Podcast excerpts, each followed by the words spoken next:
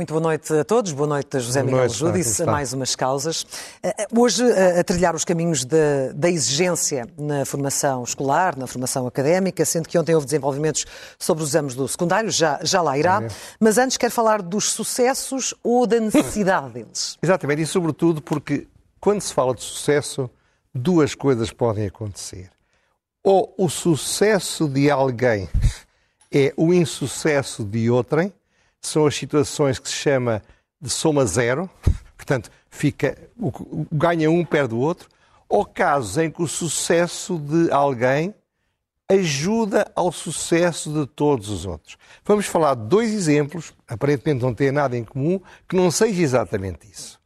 Um é um caso claro em que o sucesso é potenciador do sucesso de muitos outros, e um caso a seguir em que, manifestamente, em minha opinião, se alguém tiver sucesso, alguém, por outro lado, terá insucesso. insucesso. Começamos pela parte mais agradável, que tem a ver com a educação como elevador social. Sabe que muitas das coisas que eu trago às vezes a este programa nascem pessoas que eu encontro, pessoas que me escrevem, pessoas que me telefonam, eh, e isso é muito importante, porque sou, para já chegam-me informações, ainda ontem me chegou uma, que já não vou trabalhar, mas provavelmente trabalhar para a semana mas é mais do que isso. Às vezes são grandes ideias ou grandes frases.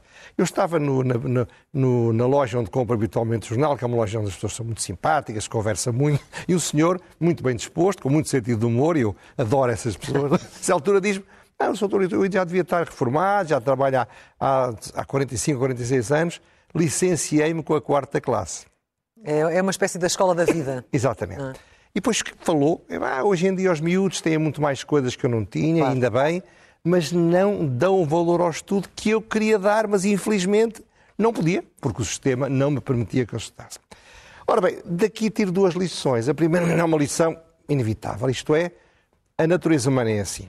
Quando nós não temos uma coisa, ou achamos que não podemos atingir, é essa coisa que nós queremos. Quando a coisa nos é dada com naturalidade, acabamos a não lhe dar valor.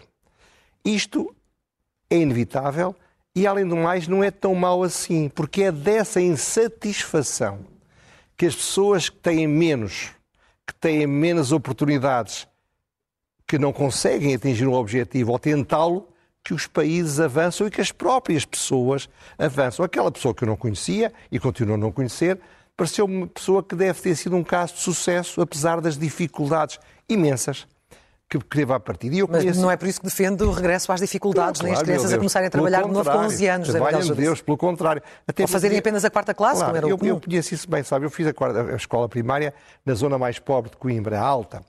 E dos meus colegas, dos meus amigos, houve dois que fomos para o liceu, eu e um outro, embora a minha mãe fosse viúva e tivesse enormes dificuldades, apesar de tudo, tinha as condições para ir para o liceu. O outro era filho de um médico.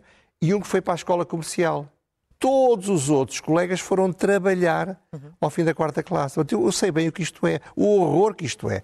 E, portanto, seja como for, essa dissincronia é normal. O que não é normal é que não se faça um esforço cultural junto das mais, dos mais novos para lhes fazer ver a importância crucial do estudo, do trabalho duro, da, dos riscos de não passarem dano, a necessidade de sentirem, como eu sentia na idade deles, o, o risco de ficar para trás. E ao contrário de antigamente, hoje há mais uma cultura de facilitismo? De facilitismo, claramente.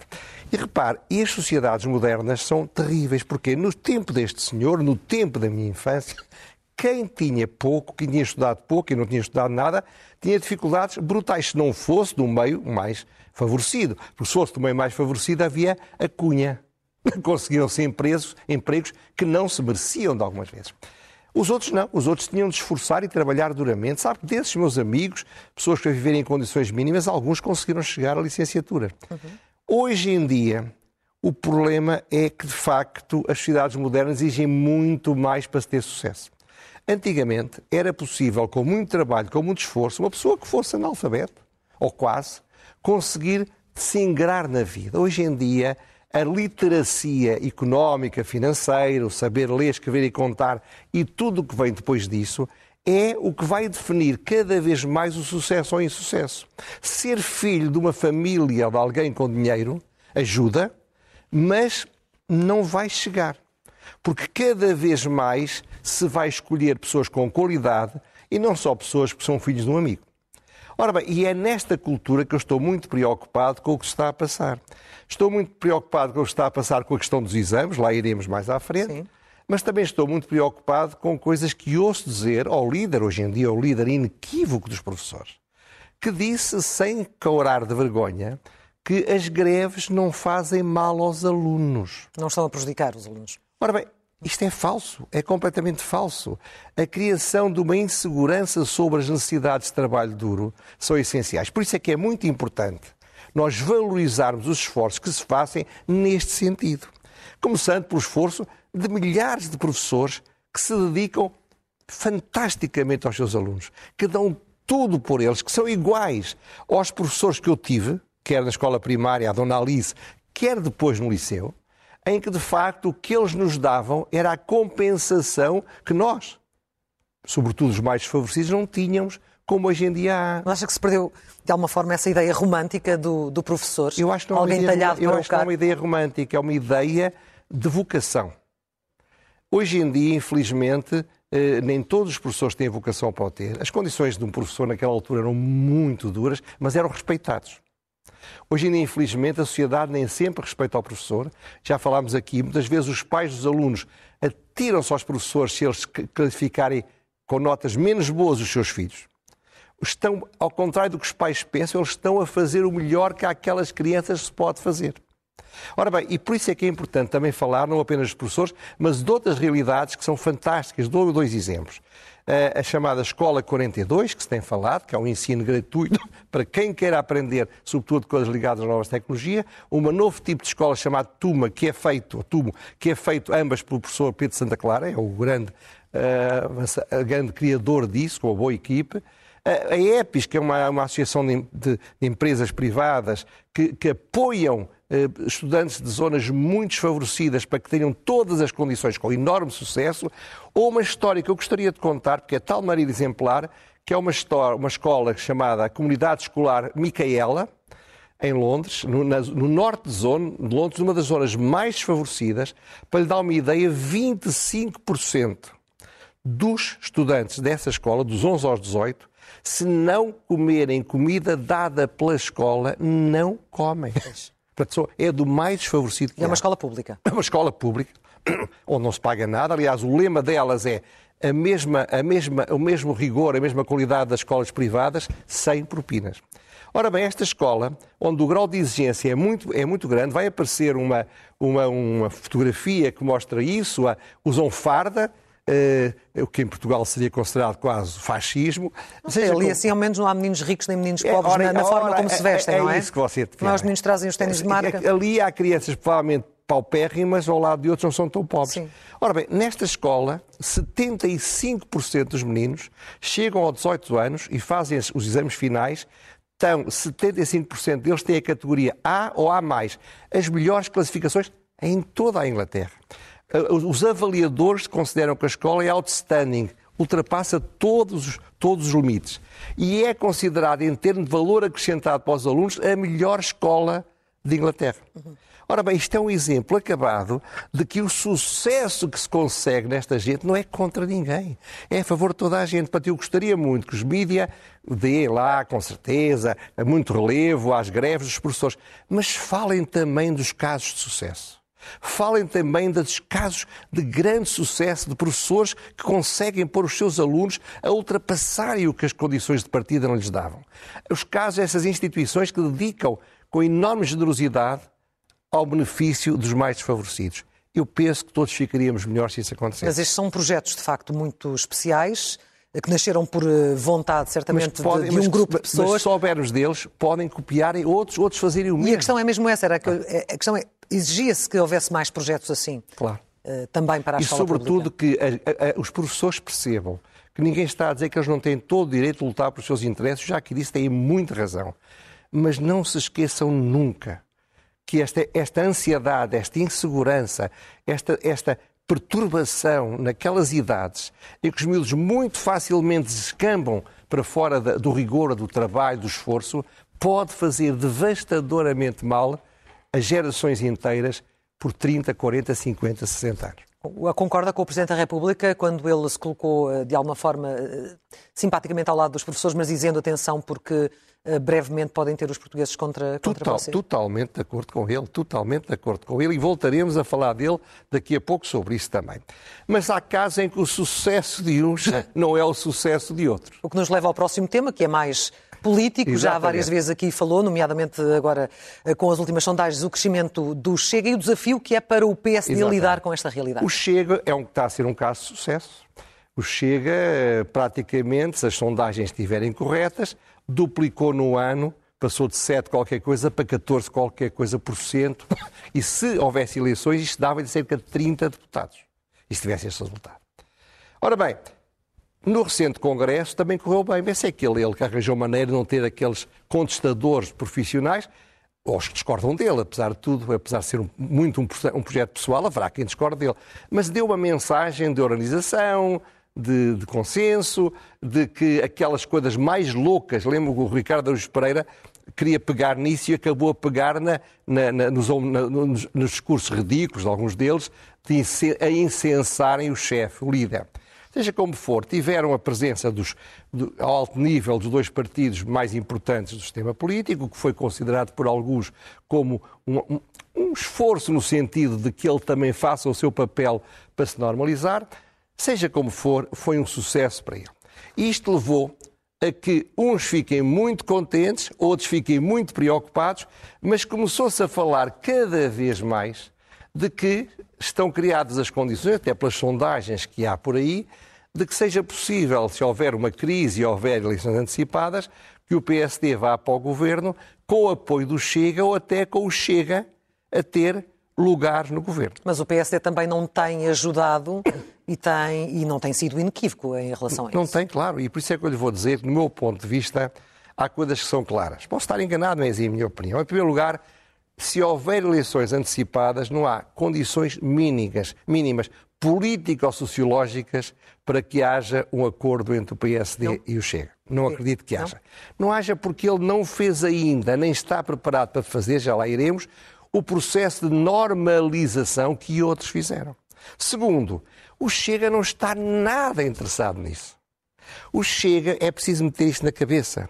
Ele está numa fase em que o seu crescimento é feito claramente por não passar a mensagem que esteja disponível para ser o partido júnior de uma coligação com um dos partidos do Bloco Central.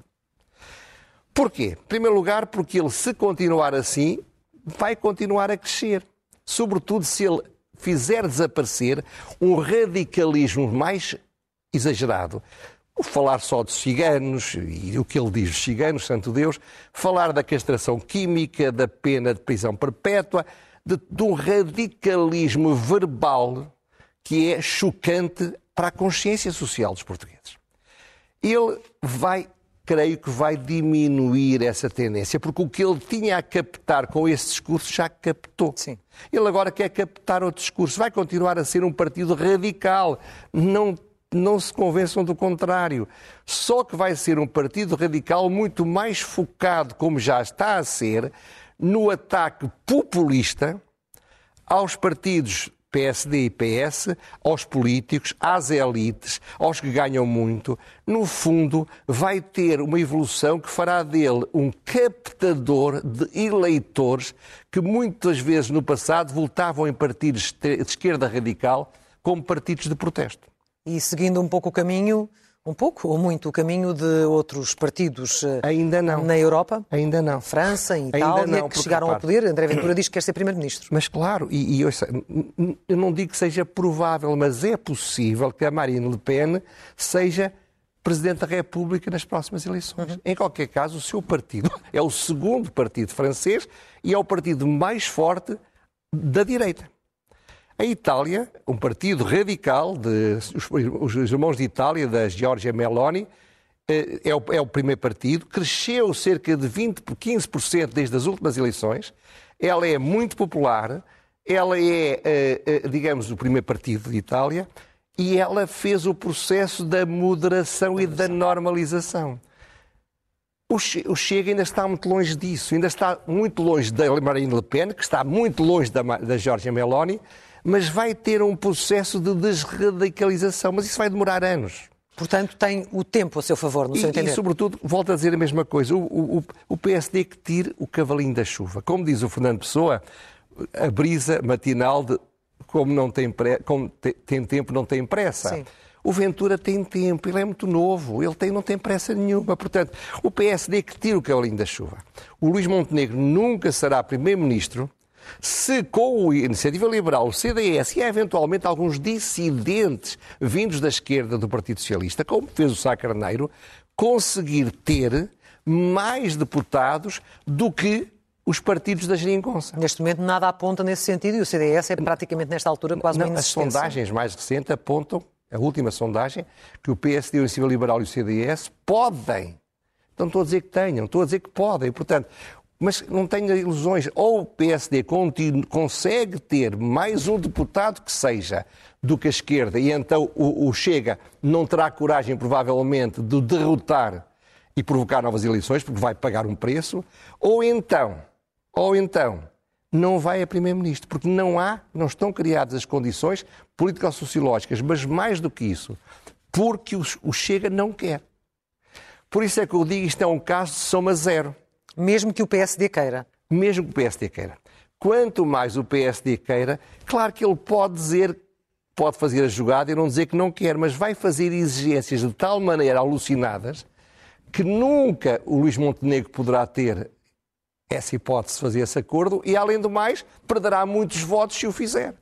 Quanto mais poder tiver o Chega no hipotético acordo, pior para o PSD. Por isso é que isto é um caso soma zero, isto é, o que ganha um perde o outro. Eu acho que o PSD devia pensar nisto e atuar em conformidade. Arriscar. É arriscar é não ser eleito, não, não ser primeiro-ministro, arriscar, porque sabe, é quando o Sacraneiro arriscou. Arriscou tudo. E ganhou. Veja o que está a acontecer noutros países. É possível mudar as coisas. A última sondagem na Espanha dá que o Partido Popular não precisará do Vox para ter mais deputados do que a esquerda espanhola. Repare, isto não quer dizer que eles não tenham feito algumas alianças a nível local, mas é, é fundamental que o PSD perceba isto. Sobretudo que pensem, isto não é somar, isto é dividir. Se ganha um, perde o outro. Perde em minha outro. opinião, posso estar enganado, evidentemente. Vamos às rubricas habituais, começando pelo elogio.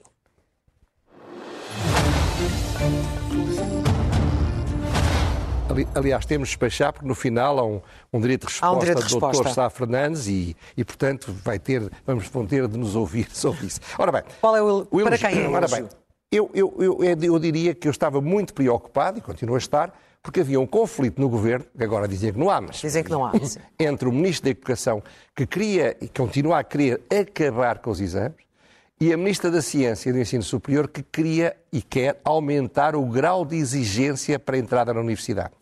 e criar uma situação em que não entrem na universidade pessoas menos qualificadas por causa de, não havendo exames, as notas de algumas escolas estarem inflacionadas e não haver controle. Ora bem, esta questão não é totalmente ideológica, embora seja verdade que é mais provável que as pessoas de esquerda, sobretudo de esquerda radical, sejam contra os exames que as pessoas de direita. Mas há muito e boa gente de esquerda, e gente de esquerda pura e dura, que tem a conversa correta. O acabar com os exames, esse facilitismo, vai destruir o elevador social. Não vai beneficiar em nada os menos favorecidos. Seja como for, o Presidente da República anunciou que tinha havido um acordo e que não vai acabar, acabar o exame final do secundário. Sim.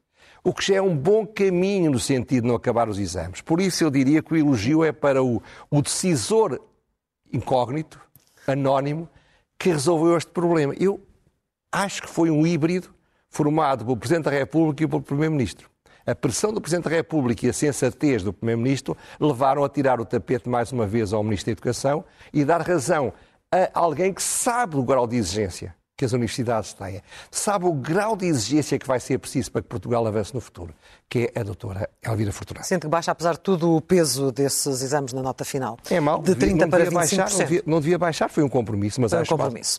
A seguir, ler é o melhor remédio. Há umas excelentes entrevistas na Antena 2 que eu às vezes vejo quando vou de carro, sobretudo. Oh. E vi uma entrevista de Luís Almeida, que é um bom entrevistador, ao professor José Manuel Garcia, um historiador, sobre um livro chamado O Terrível, e que é uma biografia de Afonso Albuquerque, que era chamado O Terrível. Castro, Castro Forte, uh, Albuquerque Terrível, Castro Forte e outros, de quem poder não teve a morte, nos Lusíadas. Ora bem, este livro, eu fiquei muito, muito interessado em ler o livro, não o conhecia, por, por aquela conversa. Repare que o, é um personagem com claros e escuros, é uma personagem muito crítica e muito criticável em muitos aspectos, mas em seis anos ele praticamente criou os pilares para o que seria a estratégia do Dom Manuel I, que era criar um império marítimo no, no, no Oriente, uma talassocracia. Porque ele conquistou Goa, conquistou Hormuz e conquistou Malaca. E estava a negociar um forte em Dio, que não conseguiu, mas que veio a ser obtido em 1535, um forte maravilhoso, que vale a pena ir a Dio para o conhecer. Seja como for, é um livro que vale a pena conhecer para lermos e para percebermos a nossa história. Segue-se a pergunta sem resposta.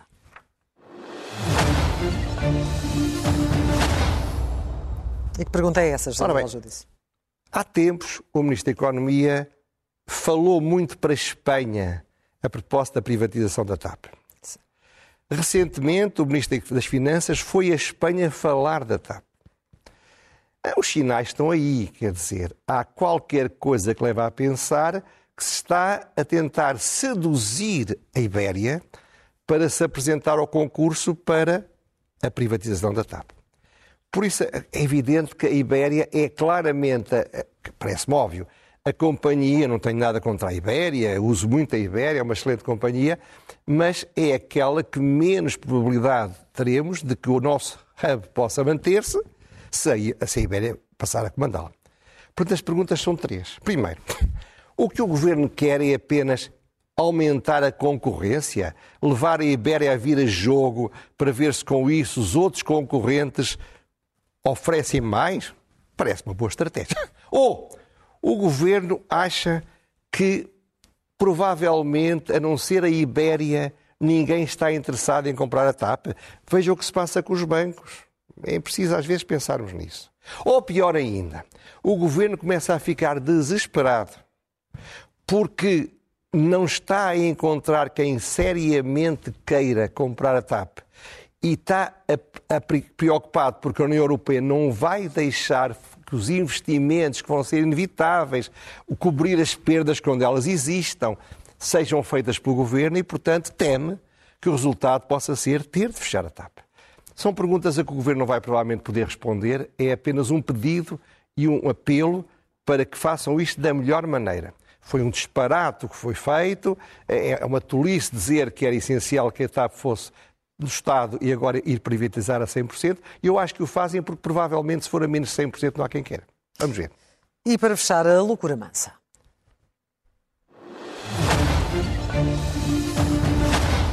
Há 40 anos houve um escândalo em Londres. Uh, tinha sido contratado para Margaret Thatcher, o presidente para a companhia do aço, a British Steel, com, podia ganhar, se os objetivos fossem alcançados, uma fortuna colossal. Foi um escândalo, comuns, e ela só disse isto. É verdade, ele vai ganhar isso se conseguir pôr isto no break-even, isto é, deixar de perder dinheiro. Sim. Mas tudo o que ele vai ganhar, tudo isso somado, corresponde a um dia dos prejuízos da British Steel. E aquele senhor não conseguiu chegar aos 100% do break-even, isto é, não conseguiu pôr aquilo em total equilíbrio, mas esteve lá quase. Isto lembrei-me disto por causa do que está a passar-se com a Presidente da TAP. Um partido populista de esquerda, o Bloco de Esquerda, está cada vez mais populista, até pela rivalidade com o Chega, vai, está a querer que o governo faça uma verdadeira patifaria. Contrata alguém com um programa contratual e que depois não cumpre esse programa. Mas isto é o sinal errado que está a ser dado. Eu acho que o Galambas teve, teve coragem e merece também elogio por ter posto os pontos nos is. E antes de encerrarmos as causas de hoje, eh, emitimos um direito de resposta de José Sá Fernandes. Vamos ver. No espaço de comentário que mantém na SIC Notícias, no programa emitido no passado dia 31 de janeiro de 2023, o Dr. José Miguel Júdice dirigiu-se-me em termos injustificadamente desprimorosos. Eu sou tratado por o tal Sá Fernandes, tendo-me ainda imputado factos não verdadeiros ou que carecem de esclarecimento. A propósito do palco altar a instalar no Parque Tejo, por ocasião da Jornada Mundial da Juventude, responsabilizando-me pela falta de coordenação desse projeto, o Dr. Judice disse eu desconhecia em absoluto que o tal Sá Fernandes fosse coordenador.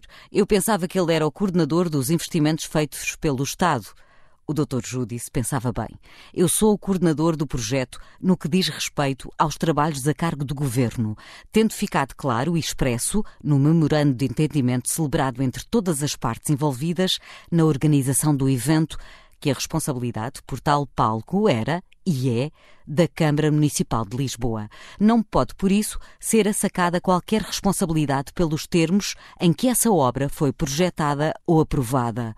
Nessa sua rubrica, o Dr. Judice referiu-se, em termos críticos, ao custo dos projetos de instalação de torres multimédia e de casas de banho do terreno Teste-Trancão.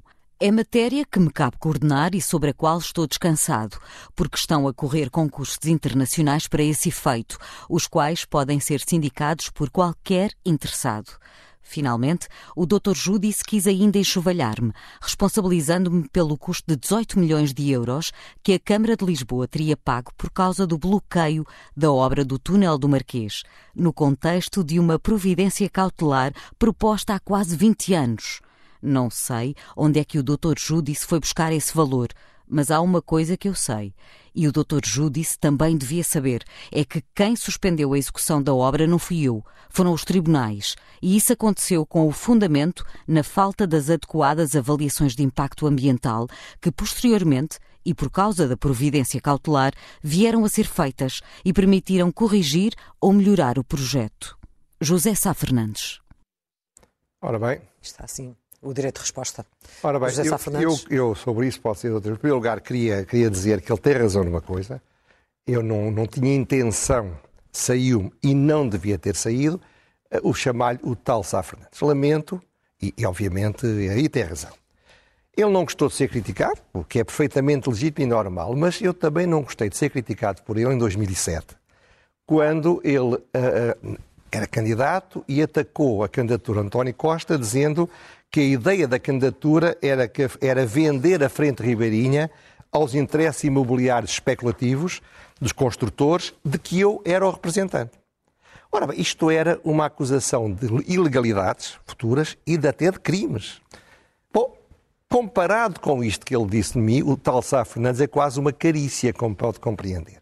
Mas seja como for, o Dr. Sá Fernandes diz que não sabe onde é que eu fui buscar os 18 milhões. Bom, fui buscar ao Jornal Notícias de 24 de março de 2010, que anunciou que já ele era vereador, foi o valor que a Câmara pagou ao construtor por causa do, da paragem das obras, que foi um fator causado por, uma providência cautelar. Repara, o Sá Fernandes sabe que, que a justiça é lenta. Portanto, ele entrou com a cabeça cautelar, sabia que isto ia acontecer. E o que ele não diz, e há que recordar, é que a providência cautelar foi revogada pelo Supremo Tribunal Administrativo, que entendeu que não teria havido fundamento para tal providência. Eu não sei se ele é culpado em tudo ou é culpado em parte, ou só ele, mas eu não falei disso. Eu não acusei de nada. Eu apenas disse que quem faz uma análise custo-benefício toma uma medida e a análise custo-benefício é tão mal que o resultado desencadeado por essa medida é um custo de 18 milhões de euros para a cidade, não é uma pessoa fiável para analisar o trabalho dos outros. Agora, fico muito contente que ele não seja o coordenador-geral, embora em 21 de julho do ano passado li que o Primeiro-Ministro anunciou que ele era o coordenador do grupo projeto e que estava encarregado de preparar a requalificação urbanística e a valorização ambiental e ecológica. Portanto, quem, ao contrário de mim, achava que ele era o coordenador-geral, tinha alguma razão. Foi despromovido, já não é. É José Miguel Judice, ficamos por aqui nas causas, voltamos a encontrar-nos na próxima terça-feira. Muito obrigada, muito boa noite. Boa noite para si também que nos acompanhou.